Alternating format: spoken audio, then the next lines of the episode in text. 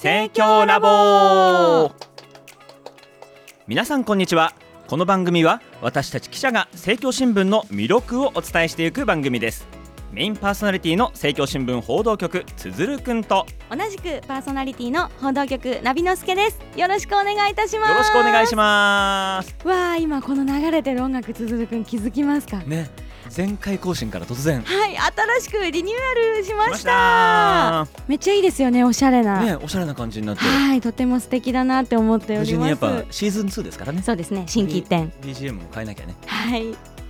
前回の収録は久々ではありましたけれども、ええちょっと緊張しておりましたねえまあいつもね緊張してますけどそうねですね我々ねはい緊張しながら頑張っております頑張っておりますはいこれ無事にじゃあ2週間に1回の更新が始まりつつある感じですかその様子でございますこのハイペースの収録はいねえちょっとあのぜひぜひこのまま頑張っていけるようはに、いどんどん頑張って皆さんからの要望をいっぱい答えていけたらいいなって思っておりますそうなんですよね、実はもうすぐになんか、えー、リスナーの皆様からは感想メールもいただいてそうなんです配信翌日紙面には告知は特になかったんですけれどもね、はいはいリスナーの皆さんからメールがたくさん届きましたありがとうございますありがとうございますここでちょっとねご紹介していけたらななんて思うんですけれどもはいじゃあ私の方からはいお願いいたしまえーいす、きますラジオネームチロさんからのおメールです、えー、つづるくんナビのすけさんお帰りなさいただいま帰りましたただいま、えー爽やかなお二人待っておりましたありがとうございます、えーそしてひでぽんさんなんと頼もしい青年、おーえー海外取材の緊張が伝わってきましたちょうどり博士のお言葉にも感動しました、えー紙面ではわからない制作者の生の言葉や息遣い苦労などがひしひしと伝わってきます、えー怒りや辛いこと苦しいことばかりを報道する一般紙と違って、えー希望を見出す紙面作り本当にありがとうございますえー配信は本当に大変だと思いますが、えー無理のない程度でかっこ笑い、えー頑張ってくださいとのことですシローさんありがとうござあいりますがとうございます。頑張ります。嬉しいです、ね続いてラジオネームケイコーチさんからもいただきましたつづるくんナビのすけさんスタッフの皆様こんにちはこんにちは。久々の配信ありがとうございます家事をしながら盛況の裏側が知れるこの配信が大好きです自身の年のせいか早い喋りが苦手ですが明るい声で滑舌が良い皆さんの対話が心地よいです音楽も素敵ですありがとうございます今回はひでぽんさんのお話も楽しかったです元気をいただきましたこれからの配信も楽しみにしていますとのことですありがとうございます。またですねこれからもずっと応援していますので、長く続いてくださいねっていう風に声もいただいております、ねえ長く続けられるように。はい頑張ってまいります頑張ってまいります。確かにそうですね。あの時々やっぱ早くなっちゃいますからそうね。ですねええちょっと早口になるところ気をつけていこゆうっとくり私も思いました、思いました。はい心がけて頑張っていきたいと思います。頑張っていきますありがとうございましたこれからも皆さんの感想お待ちしておりますお待ちしてます。それでは早速今回のテーマをナビちゃんお願いいたします。はい今回のテーマはこちら世界の指揮者のインタビュー記事こんな風に作っています世界の指揮者のインタビューということで。はいそうですえー今回は、えー今年始まりました SDGs 企画の担当記者の中から、えー外信部のマーヤさんをお呼びしましたよろしくお願いしますよろしくお願いします。ようこそありがとうございます。お待ちしておりましたいえいえ、ありがとうございます。ありがとうございます外信部の記者の方が来てくださるのは実は今回が初めてではないんですよ2ね回目ですはい、第22回によみちゃんとローサちゃんが登場してくださった回がございましたね姉妹獅子の特集はい企画でした、その先輩のマーヤさんが今回来てくださっておりますようこそありがとうございまよすろしくお願いしますぜひ自己紹介をお願いいたしますはーい、えっと記者11年目になります。ね、あのローサとかヨミちゃんもそれぞれの、えー言語得意言語があっそうたでしかたと。ね韓国語とかねそうでしたスペイン語をやってらっしゃいましたあけりども、いもやさんはあったですけど、あの私は英語を主に担当しておりましイてン、グリッシュですね、はい、フランス語も結構ご堪能でねフレンチもされるんですねすごあいお生まれははロサンゼルスなんです。いいですね LA なんですね生まれは LA うわー言ってみたいですね LA 生まれって言いたいそうですね。 それでその後は日本ですか。はいあ、あの母はがい。関西のお母さんは関西ご出は身。い、そうなんですそうなんですだからあのしばらくしてから家族で関西に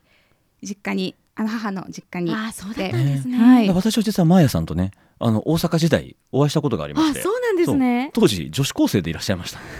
ったんですそうなんねで。もうね結構付き合いが古いんですけどもわあ。もう散々お世話になりましたい。やえいやー、じゃあ今日はアットホームな、よりアットホームなそ会うにななのりそうです本ね。当お待ちしておりましたっていうね、はいい、つ来ていただけるかと思ってましたけども楽しみにお待ちしていた会が。そう読者の皆様も多分ねマーヤさん結構気になる記者さんそうですなね。気がしますよね記名式の記事がね政教新聞結構ありますけれども。記者の名前が書いてある記事の中にちょっとね、えこの人気になるなランキング多分トップ3ですよねそうですね。だからきっとそうどリスナーや読者の方がねねもしかしてって思われてるんじゃないかななんてヒ思ントいはます。カタカナですよねそうですね。カタカナから始ま る。答えやけど、ねそうそうそう答えになってこれはえ答えですね。マーヤさんのね、はいあの記者としてのお仕事といえば、はいまあ、ちょっと一昔前ですけども、えー世界の名画との語らいがねそうですねはい一時期話題でもありがとうございまわす。かりましたけど2020年のねあれも書籍関西化語、かな。はい。はいねはいされてますけども、ですねねまあ、今回は、えー世界の指揮者のインタビューということで、はい。まずあれでしたね平和の文化のシリーズからご担当されてらっしゃいましたかね。あ、そうですね。あのー正式名称がですね、私が作る平和の文化っていうんですけれども、あのーこのえっと連載自体は2018年から、えーあそうあ昨結構なりますね。もうそうなんですそうなんです。四年昨年のえ12月末までなので、うんはいえっと、3年間の連載だったんですね。でまあチームでやってる企画だったんですけね、ど、部を超えたチームでしたよねあの頃から。そうですねあの頃から部を、はい、横断しておりましたね。へうーんうんうん、平和の文化ってなかなか聞き慣れない単語かなって思うんですけれども。そうなんですよあのー実は、えっと、19ちょっと難しい話になるんですけど1999年に国連で採択された平和の文化に関する宣言及び行動計画っていうので示された理念のことなんですね。でへーあのまあ平和の文化に対するのが暴力の文化うんだから一人一人が日常の中でうん平和と非暴力を自分の生き方に骨格にしていこうっていうあの決して平和って難しいことじゃないんだよ足元からなんだよっていうようなまあ趣旨でやってきた企画っていう感じになります。紙面もねそういう感じがすごくしてましたよねあのそうで身すね近な、うんうんうんあのこの人が平和をテーマに出てくるんだっていう人が、うねんいらっしゃいまそすうそう何度も登場しましたいましたね。いました。うんうんうん。ねこの紙面いろいろ今遡って見てるんですけど、はいこの平和の文化とはってしっかり、そうですよね書いいつてあもる解説も入り、そうですね素あ敵なそう横山大輔さんとかねそうですねそう来ていあたのだいて、えっとお兄さんね。歌のお兄さんはい歌のお兄さんとかそうですねそうああいう方々が出ることで確かに今、マヤさんのおっしゃったようにあ平和ってそんなに遠いところにあるんじゃなくてそうそうそうそう身近なものだって感じれる、うんそういう連載だったかなと思いますね。はい。そうでしたねこれまで国内外のあらゆる分野で平和にこう貢献してこられた方々が出てくださっていたかなって思うんですけれどもマーヤさんはどんな方を取材されていたんですか、はい、そうですね。あのまあ近年で言う近年というか最後の1年間私が携わってた1年で言うと例えばあの海外の方だったらそれこそあのビッグな方で言うと例えばあのキング牧師マーチン・ルーサー・キングと一緒に公民権運動を戦っあの推進した一人でありあのアメリカの元国連大使でもある、えーアンドリュー・ヤングさんっていうあーもうあのかなりのあのごあ高齢なあのでもすごく伯爵とした方なんですけどもだったりとか、はいあのーこれはあの先ほども言ったようにチームでやってるのーで、あのー向井千秋さんとか、うんうんあそうですよね、はいそうですね登場してはい宇、宙あ飛の行士別の方がやってくださったりとか、あとはあのーなかなか皆さんもしかしたら聞き馴染みがない、ね、方の方が多いかもしれないんですけど北アフリカのチュニジアはいの歌姫でうんあるエメルさんっていう、あの民謡でもねそうであしたのねはい、講演してくださっていましそたうそうそうコねロナ禍で来てくださった、はい、方なんですけどその方へとか、はい、あのもう名だたる方々が、いやー、はい、そうだったんですね本当にたくさんの方のねねえ取材があったんそでうすそうたねる顔ぶれを、そうですねでここであの一つご案内があるということであるすいません、お知らせに来ちゃいまして、はい、はいあのー10月にですね、はいこの3年間続いた連載のはい中で、あのどれも本当に反響が多かったんですけれども特に好評だったインタビュー記事を一冊にまとめた書籍「私が作る平和の文化」が発売されますおめですごーいすごいえこれ紙面記事になってましたっけまだですよねこここがのオもしかンしエたアのら段階ではされてるかもしれないけども初披露の可能初性ですもねあるかもしれないすごいうんうん私が作る平和の文化は123この3年間でタイトルがありましたからそうそでしたの中でもねさまざまな方が出てくださってるんじゃないかななんて楽しみですね。ね、それが一冊にギュッとそう収なまんってでるっすてことそうですなんねで。すいやわあちょっとじゃあ皆様楽しみにしていただきたいというふうに思います。要チェックでございます。はいでこの平和の文化シリーズからある意味のれん分けというか、うんうんえー専門店化したのが、うんうんまあ、平和の文化時代も扱っていたけども、うんえーさらにこの環境問題 SDGs に特化したあー形で今年の新年号からスタートしましたね。はい、そうなんです。あのこの平和の文化をさらにある意味あの発展させる形で、あのスタートしたのがあのまさに今つづるくんおっしゃってくださった、えー、SDGs かける政教 SDGs 企画っていうものなんですけれども、あのもうねすでに皆さん SDGs もう最近よくねね様々にね、はい目にする機会もありますし、目に耳に、はい、する機会あると思うのでご存知だと思うんですけどもあの気候変動だったり貧困だったり紛争だったり世界が抱えるあらゆる課題に対して国際社会が一丸となって取り組んでいくべき17の目標と169のターゲットで、まあ、作られているものなんですけども、はい、あのこの SDGs の目標一つ一つをですね例えば、え分かりやすい、えー解説分かりわかりやすく解説している紙面はい、であったりとかではあのし私がやってきたような指揮者のインタビューだったりとか、うんあとヒューマンストーリーあの基本的にあの国内の方々そうですイねンタ取りビュ組ーまれているが方とか割と海外あのうそういんうわけでもなにかった限らずですイけンどタビューねとヒューマンストーリーの縦分けってどういう感じになってたんでしたっけあれ、ヒューマンストーリーはあれですよね実際に取り組まれている方方々のお話がの出話てがあインタビヒューューマンストーリーですはかね形式がインタビューのやつなんですそようでねす。うねん。うんうんそうですねはいであの私が今も引き続きやらせていただいているのが指揮者のインタビューでこれももちろんチームなので私一人では決してあのないんですけれども新年号もあまやそうさんですはい第1回の、うんあの国連の、国連広報センター所長の根本薫さんのインタビューからスタート火蓋を切ったって感じですね。そうですよねこの SDGs 新企画もたくさん好評ねいただいてねおりこれまはだすよねレイアウトで工夫した場所で編成の、そうでしたね、ゲストの方も語ってた紙面でそすうでねす。ねうん大ちゃんさんが来てありがとうございます。でも実際どうなんですかねやっぱこの海外の方の取材ってなると、まあ、アポ取りとかも大変だと思うんですけども,、うんうんうんうんもう基本的にもうなんですか紹介があってとかじゃなくてマーヤさんの方で、あこの人行ってみたいっていう感じでやってらっしゃる。そうですね。基本あのもちろんあの最終的にはねデスクって言ってそうですね、まあ、プランというかねちゃんとはいみんなで決めますけども、そうですねあるんですけどでもやっぱりあのーこういう人をやりたいっていうのをこうやっぱり汲み取って自分でもちろんリサーチからゼロからしてっていうのがあってあのそうですね一個もう多分これから先もわ絶対忘れられないんじゃないかっていう、あの取材のエピソードがありまして、はいお願いします。あのこれねあの前後して申し訳ないんですけど、はい SDGs じゃなくて平和のね文化の、平和の文化の時の、はい、一環とし取材がていてあの、掲載したあの特別インタビューっていう名前であの掲載をしたあの記事なんですけども、はいあのホロコーストはいのはい生存者で、アウシュビッツあの現在95歳のハイアウシュビッツのあの心理臨床心理士として現在も活躍されているエドゥセーバ・イーガー博士っていう方が昨昨年の8月かな そうですね2021年8月25日付の政教新聞でござい ますすごいありがとうございますピンポイントで全部。手元に資料が充実しているの充で、実 充実させておりまありすがとうございます。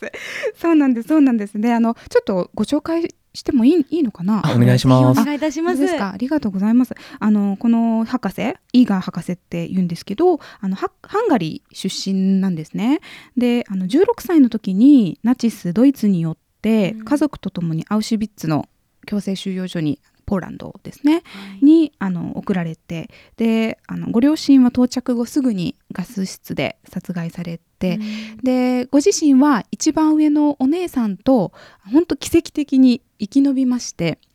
でその後戦後ハンガリーからアメリカに、まあ、結婚も経てアメリカに移住しました。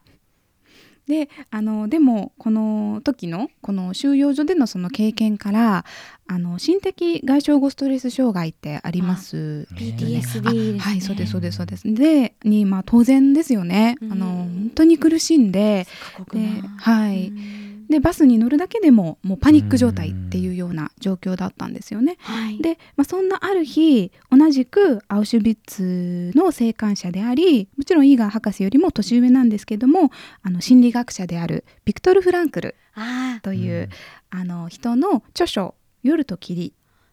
有名なそうで一すね冊だと、はい、思うんですけども出会うんですね。でこのフランクル氏の希望の言葉に触れて、うん博士自身も第二の人生を歩み始めるんですよ。あー立ち上がるきっそうかなんけでにすそうなんですで今95、えっと、5歳かな、なんですけど50歳で臨床心理士としてスタートしうて、んええはい、そんな壮絶な、まあ、あの博士の人生と、はいまあ、そういう蘇生までの道のりを綴ったね、うん英語の書籍を、あのまあ、運命的なある意味出会いなんですけど、あの初めて、まあ、読んだ時に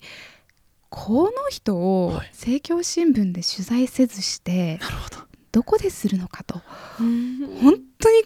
もう心が震えるほどの感動があってまあそれでもう何のつてもなかったんですけどもう当たって砕けろと思ってなるほどわあはい、それであの砕けてしまおうと思って直接連絡を取ってはいあのそしたら奇跡的に取材を OK っていうことであわあの Zoom での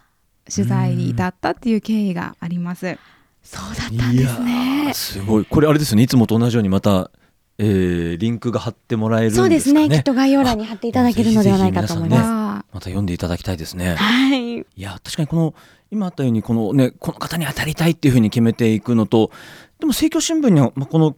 政教新聞またこの SDGs 企画には当然このプランというか予定がある中で、うんはいどどうなんでしょうその予定通りにアポが進まないっていうこともあるんじゃないかと思うんですけどもやあもう全然ありますね。っぱそうですよね。あの実ははいこのイーガー博士もなんで特別インタビューかっていうタイトルかっていうと、はいやっぱりオンタイムで 間に合わなかったなるほど。あ平和の文化としてだからもう平和の文化の一環として特別インタビューでっていうのもあったんですよね。なるそほうだど。ったんですねいや SDGs 企画のねテーマ分けが本当に素晴らしくて、ー、うん、あこのテーマでもこういう人がちゃんといたのか、うんうんうんうんあこのテーマでもちゃんと紹介できる方がっていうのに、まあ、読み手としては非常に感動しますけどあのテーマをしっかり維持してね次はこのテーマだからその方がをちゃんと取材できないといけないっていうのは大変は大変ですよねそ。うですよねそうですね結構寿命縮まりますよねね。キュってなります寿よね命が縮まる。 締め切りもそねうですありますものねそうですやっぱつねながらない返事がない。もうしょっちゅうですねか特に海外のやっぱり人だともう時間がかかって当然っていうもう気持ちでまあやるので日本人はね1分1秒みたいなところがあるかもしれませんけども。はい確かにそうなんいでろすんパターンがねありそうますそようねそうそうそうなんですよね。このイーガー博士の記事にも反響が多かったと伺っておりますが、そうなんです。もう本当に反響ありがたいことに、もう読者の皆様からすごい反響あのねやっぱり伊賀博士が素晴らしいっていうことで、あのたくさんのお声をいただきまして、でただあの私にとっても大きな原点の一つになっている。あのまあ、一通の読者からのメールがありましてであの、まあ、その、ね、ちょっとプライバシーの関係上もちろんねあの当然お伝えできないことが多いんですけれども、はいまあ、あることがあってもうそのあの生きることをねもう本当にやめてしまいたいと思うほどの、まあ、絶望に打ちひしがれてあのいらっしゃったとでもこの伊賀博士の記事をあの最初は何気なく、まあ、目を通していたんですけれども少しずつあの一筋の光がこう心の中にこう差した気がしたとで生きる希望をね与えてくれてもう一回頑張ってみようかなっていうふうに思ったんですみたいな趣旨のあのお手紙というかメールですねわあいただいたことがあった時になんかね今本当にいとも簡単にねうん誰かを傷つけたりとか、そういう刃になるような言葉っていうのがそねうですねはびこってる中で、うんなんか政教新聞の使命ってやっぱりその見えないその一人今もこの瞬間もどこかで苦しんでいたり泣いていたり、はいあの孤独を感じていたりするその一人に希望と勇気を送ることがやっぱり政教新聞ならではのうん存在するその使命なんじゃないかっていうのをこの読者のメッセージに触れた時にもうすごくあの改めて気づかされてもう心がねちょっと正座する思いでうんあそうなんですだからそういう思いでねこれからもアタックしていきたいないろんな人にって決意してますけどわあありがとうございますありがとうございます。素晴らしいわ。ちょうど今日のね、紹介したメールもそういったことをいただいてましたけども、はいそうですねうんマーヤさんはイーガ博士の言葉の中で印象的だった言葉などはございますかはいあのそうですねもう本当なんか全て初めから終わりまでだったんですけどへえ その中でもうやっぱりあの彼女の生き方を象徴する言葉としてははいあの取材の最後にねおっしゃってたのがはいあのどんな絶望にも「hope」「HOPE」うん「希望」という4文字は存在しますと。でこれを見つけ出すことが人生で最も大切なことです。で起きたことは変えられないあなたがされたことを、まあ、したことも変えられないでも今をどう生きるかっていうのはこれから選択することができるってだからあの記事のね見出しにもしたせていただいたんですけど、自由への鍵自分を解き放つっていう意味での自由ですよね、うん鍵は自分の中にあるんですっておっしゃってたんですよねわあすごいですね。そう本当に言葉がね出なかったですよね、うんうんうんこの経歴の方がね、おっしゃってるっていうのが、そうそうそうそうですね、そうなんですよでなんかうんやっぱりそのお話通してあの一つね本当にあのいろんな指揮者の方とお話をする中でやっぱり共通してるのが皆さん底抜けに明るいんですよね。ああなるほど。そうでやっぱり本当にやっぱりこう深い深い苦悩を味わった人たちの価値観っていうのはやっぱり最終的に仏法の生命尊厳の哲学にに通じていくそれがもうあのいキリスト教であれううん、あのイスラム教であれもう関係なくややっぱりそこにつながっていくんだっていうことを改めてなるほどあの教えていただいた取材でしたしであの取材が終わった後にねイーガー博士にあのハンガリー語版のトインビー対談、池田先生とはい。あのトインビー博士の対談えー、集を21、世紀の対話あねそうですそうですあーはいあのご自宅に郵送しましてあへえそうなんですねそうなんですそうなんですはいとても喜んでくださったあえーーすごい。でもなんかすごいやっぱり人生楽しんでる感がへえイーガー博士が。もうすはいもうめちゃくちゃ伝わってきました、まあ、へえそこだけに明るいんはいですけど、はい。ええあの当時だから取材した1年前は94歳ですよね、はいその当時3つ上の彼氏がボーイフレンドがいるって、 97歳の彼九十四歳と九十七歳。わうん素敵な話ですねあ3つか2つごめんなさいちょっとわからないあーええんですけど年上のって彼氏言っててあの、ねえスイングダンスをね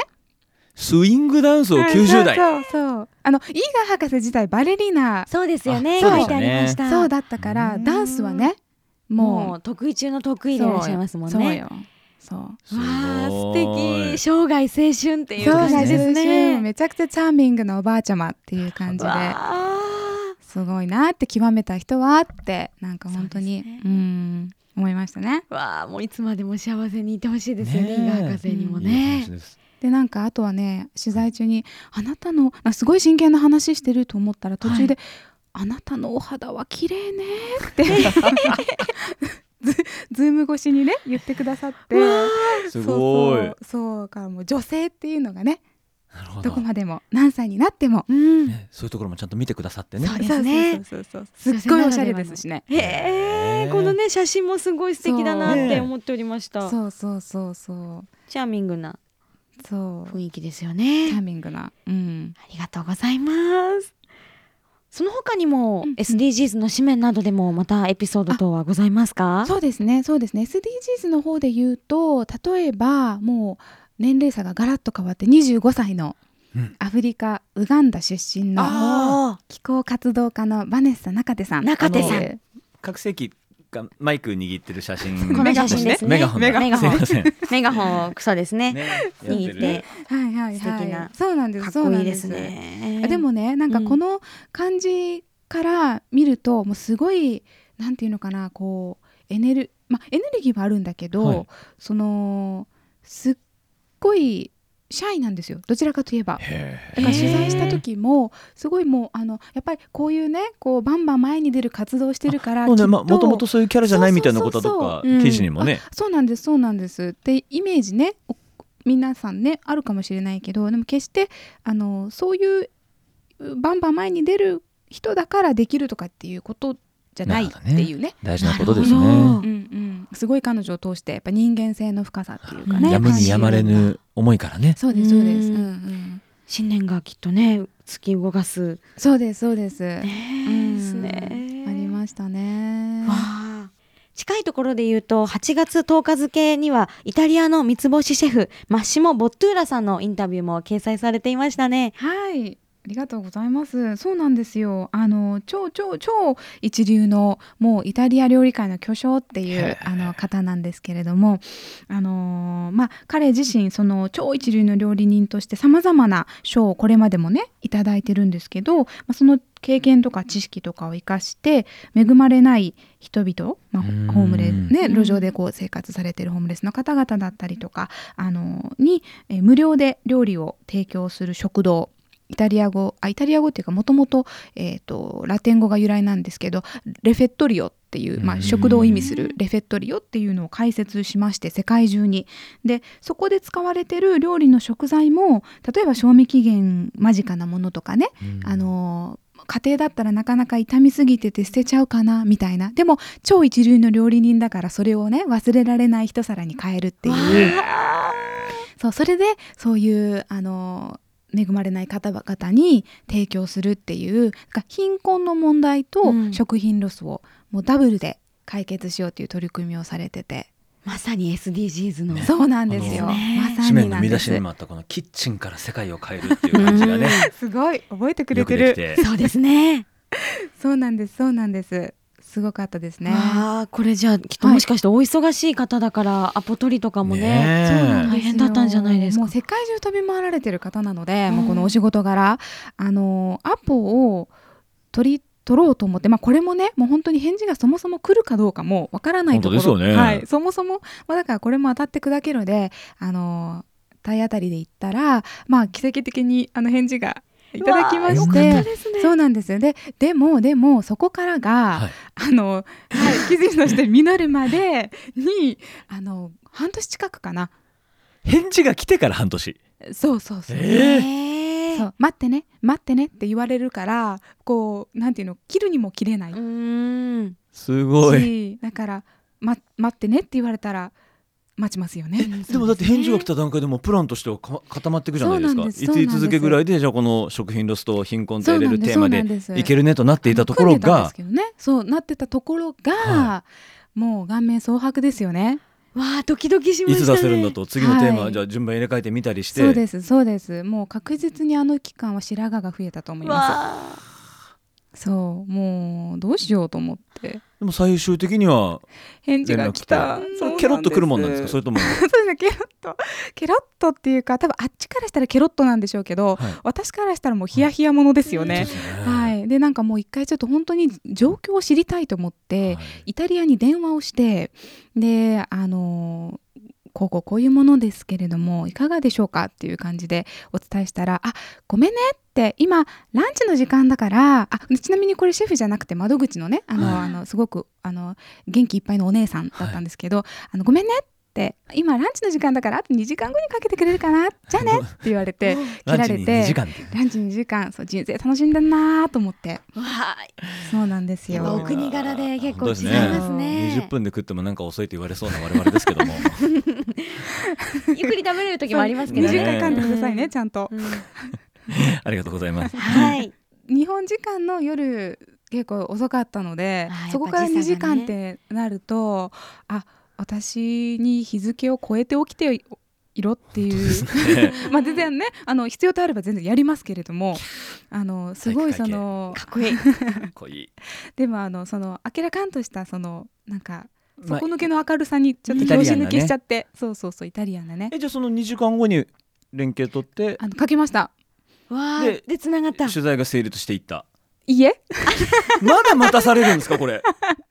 渡されましたねで2時間後に電話かけたら違う窓口の人で、 あのお目当ての女の人にはい話せなくって、えーあのメール送ってって言われたので、はいもうあの寝ようって思 ってあー寝て翌朝メール送って、はいでもね最終的にはちゃんと一番いい形でうん、なるほどあとーってもいいあのご紹介することができたので締めですもはい感動しました。やっぱりね海外取材となると忙しさと時差とおーまた時間感覚とそうですね。ね違いますからきちっきちっとしたこちらのプラン通りには進まない中でもなんとか形にしていこうという SDGs チームの皆様のご苦労が伺えるお話でございました。ねもう奮闘ありてこの企画があるんえですね。はい、ありがとうございます。これからも本当に皆さんに喜んでいただける紙面を作れるようにチーム一丸となってあの希望と勇気をお送りできる努力をしてまいります。はい、あありりががととううごござざいいまますす。じゃあ、お別れの時間も近づいてまいりました。えー、マーヤさん、本日は大変にありがとうございましたあ。りがとうございました。ありがとうございました。わあ、もうすっごいいろんなお話が聞けて、ねえ心がこう世界に旅立ったような感じがしまあますはためね。に見てて大変そうだなと思ってましたからうんね。そうですね。 SDGs チーム。いや奮闘期が予想以上の伺えて大変さでございましたあそうでしたね。ありがとうございまー、あすりが。とうございました。次回は教育関係のゲストが来られるとちょっと小耳に挟んでおります。彼ですね楽しみ楽しみににしていただけたらななんて思います。はい。はいということで番組内で紹介した紙面や電子版記事などは概要欄に配信 URL を貼り付けておりますので今回のも様々ございますのでぜひご一力くださおい。はい、願いします。えー、政教新聞社公式ツイッターも好評です、えー現在政教新聞社の公式ツイッターではニュース速報や取材の裏側など内容が盛りだくさん、えーこのラジオ番組の配信配信リンクもツイートしていますので、えーぜひフォローをお願いいたしますお願いします。それではナビちゃんいつものお願いいたしますはいこの番組では皆さんの感想をメールで受け付けておりますメールアドレスはすべて小文字でラボアットマーク生協 -np.jp です感想だけでなく今後取り上げてほしい話題などもあればどしどし送ってくださいラジオネームも大歓迎ですお願いしますそれでは皆さんまた次回お会いしましょうお相手はナビのすけとつづるくんとマーヤがお送りしました。さようなら